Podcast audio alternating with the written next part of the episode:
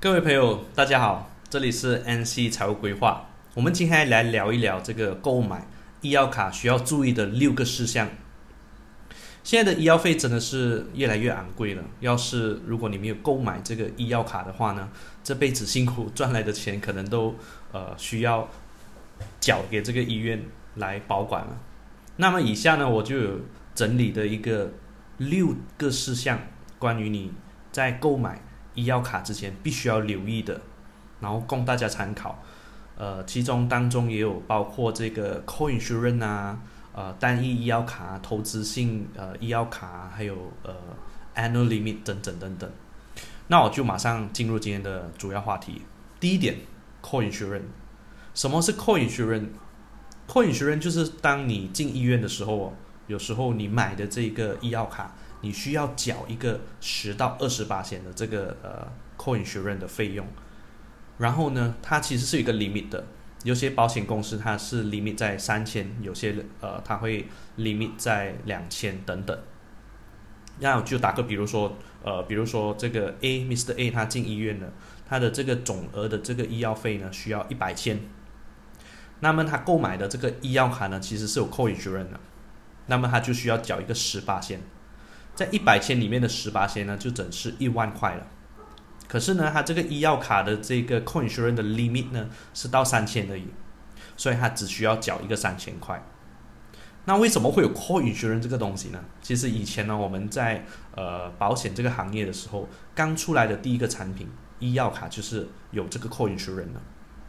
co-insurance 的这个意义呢，它其实会相对的来说，你说。公的这个保保险呢，其实那个保额会比较便宜一些，可能在一年里面呢，你买的这个保险可能呃一个月也不到一百块，可能一百块到两百块之间。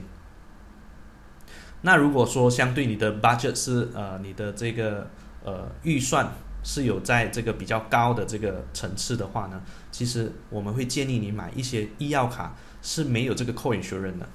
为什么呢？因为相对来说，其实这呃十到二十八千的这个 coin 持有人如果长期来说，它其实也是不是一个很小的数额。所以，与其你供的比较高一点的这个保险金，对不对？会比较好过你给的这个呃医院的这个 coin 持有人的这个价值。那为什么呢？第二点，我就会跟大家提到，什么是单一医药卡，然后什么是投资性医药卡。刚我讲的呃，co-insurance 呢，当呃以前的这个保险呢出来的时候呢，这个医药卡都是单一医药卡，而单一医药卡的第一个产品其实就是有 co-insurance 的，它相对的呢保费很低，然后呢它是呃每一年呢通过这个我们呃市场上的这个通货膨胀，这个医药费是不停的在那个呃增加，越来越贵。所以说呢，保费其实也相对的还会提高。那么以前呢，我们说这个保险呢，呃，单一的这个医药卡每五年呢，它都会涨一次。可是呢，相对现在来说呢，因为呃市场的走势跟通货膨胀啊，或者是 inflation 啊这些问题，而导致到现在的呃医医疗卡，其实它的每一年呢，它都会增增加这个保费了。所以说，如果你你是一个比较说预算有限的人呢，我们会建议你说买一些比较简单的单一医药卡，至少在说我们呃有一场疾病来临的时候哦，我们还有这个单一医药卡去承担这个风险。当然说，我们还需要承担的另外一个自己的风险呢，就是这个 co-insurance。当然，我们会建议你说，如果 budget 再高一些，预算再高一些，那你可以购买这个呃没有 co-insurance 的，它会相对的比。你买这个单一呃医药卡有这个扣引确认的相对比较高一些些而已。那么这个投资型的这个医药卡呢，就是比较现代的。近这五年十年呢，我们呃在保险行业呢都会主推这个投资性的这个医药卡。为什么呢？刚刚我也说到，这个通过这个通货膨胀，还有这个市场的呃经济走势啊，inflation 啊等等等等，而导致到所有的医药费呢都是越来越的昂贵，或者是说货币越来越小。所以，我们这个保险公司呢也有呃想到这个的这个 solution，这个解决方案给所有的顾客，所以呢，他们想到了这个叫做 investment link 投资型的这个呃 medical card 医疗卡。那它的功效呢，就是它会呃相对的比较贵一些些，可是呢，它所每个月你你你缴的这个保费呢，它会拿呃三十八千、四十八千来购买这个保险的这个呃怎么说呢？就是来买这个保险的分担保险的这个呃功效，然后剩下的这个呃六十到七十八仙呢，他就会去做一些投资型的一些工具。呃，打个比如说，呃，F.D. 啊，呃，Fixed Deposit 啊，或者是 Unit Trust 啊，或者是市场上的一些股票啊，通通常呢，他们都会用一些比较低中的这个啊中低型的这个呃风险的这个投资工具。这样子的话呢，每个人来买的这个保险的投保的这个风险也会相对的减少。那么呢，投资型的这个医药卡相对会比这个单一医药卡来的好。的唯一的一个呃要点呢，其实就是说，如果它每一年都会带来一定的这个呃投资的回酬，那么的话，其实呃投资型的医药卡呢，每一年它是不会涨这个医药费的，也就是说，它不会再重新的去 review 哦，说这一个人的这个保险的风险很高，所以他要增加他的保险，就不会出现这一个问题的。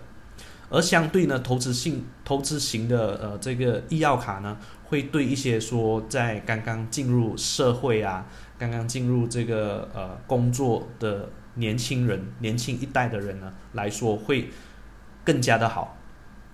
首先呢，他越早进入社会，他先买这个呃这个投资型的保险呢，它会养好一个非常好的储蓄的这个习惯。第二呢，投资型的这个医药卡呢，在可能你退休的时候，三十年、四十年之后呢，你还会拿出一笔资金，这笔资金呢，可能可以呃拿来做这个呃退休的这个退休金的功用。那么相对呃对于来说，那个单一医药卡呢，就不会有这些的功效，反而它会增加你的保险。可能你在老年的时候，你还要面对一个问题，就是哦，我的保险又要说。帮我加保了，因为我年龄越越大了，风险就越越高了。那么，那么的话，我们就会进入第三点，就是 annual limit，还有这个 lifetime limit。在我们买保险的时候，其实很多这个保险的代理员都会跟我们说，呃呃，annual limit 啊，我我的一年的这个呃 limit 可以到多少，然后我终身的。一生人的 lifetime limit 可以到多少？其实这个是非常重要的。为什么呢？因为刚刚我说，通过这个通货膨胀啊，医药费不断的不不不断的在面呃高涨啊，然后市场上的这些医疗卡其实都有呃到整一百千的这个呃 annual limit，就是一年的这个 limit。然后呢，终身的这个 lifetime limit 的可能也到一百万了。可是，呃，随着时间的这个推磨哦，我们的这个市场的这个保险呢，却越来越的有创意的，呃，推出了更多更多的让呃市面上的人受益的这些保险卡。那它现在的这个方案呢，就可能说，哦，我是没有 annual limit 的，可是我有 lifetime limit，可能就说，哦，我一世人呢，你只可以用这个一百万。可是呢，一年我没有限制你，你可以用多少的？可能你呃在第一年的时候你用完了，你就可以了哦。那我先回到解释什么叫 annual limit 跟 lifetime limit 先，不然大家会有一点点乱。那 annual limit 呢，其实就是说我们呃打个比如说，Mr. A 今天他在呃十年前他买了这个这个医疗卡，他的他的 plan 他的计划是这样子的，就是每一年他可以用一百千。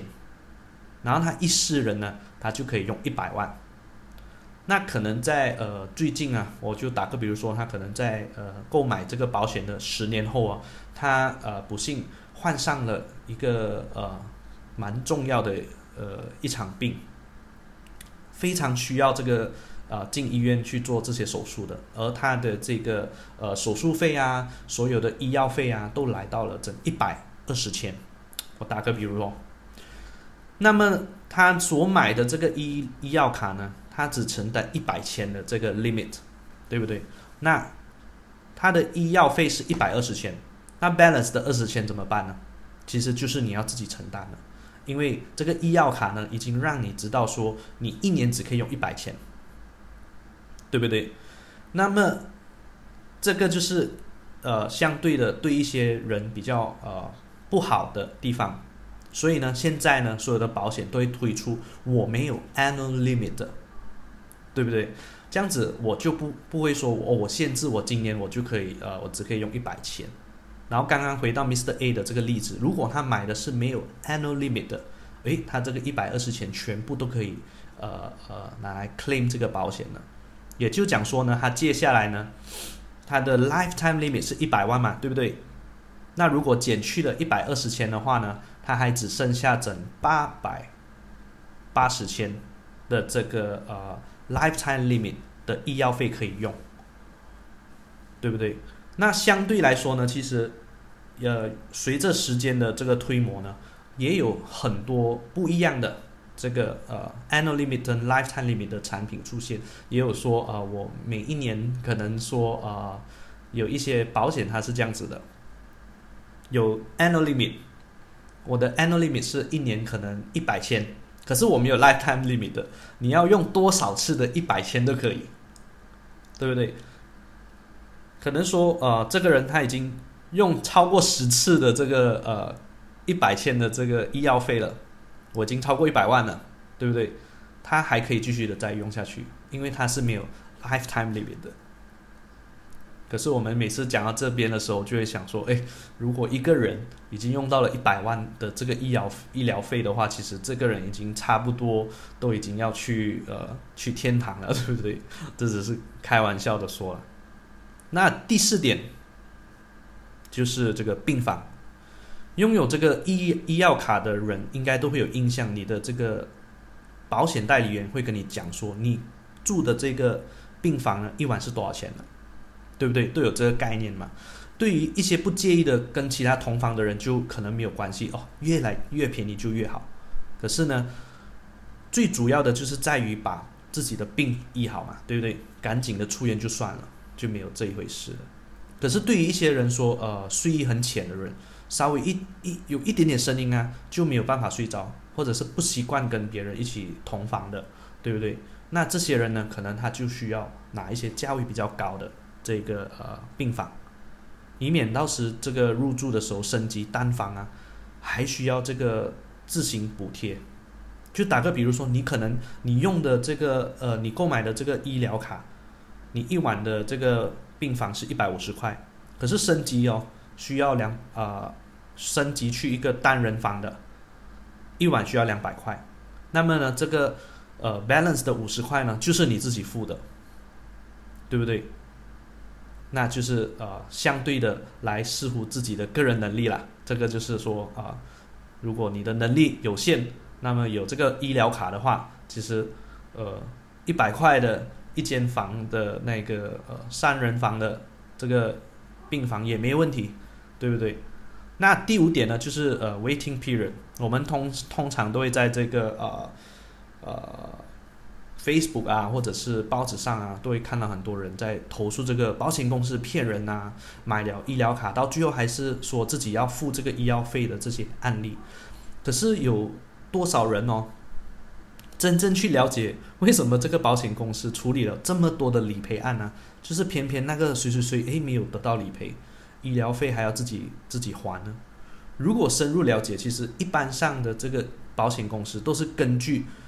之前所定下来的这个程序去处理的。所以为什么有些人得了重病，虽然买了医药卡，还是要自己付费呢？这时候我们就要重视这个人买的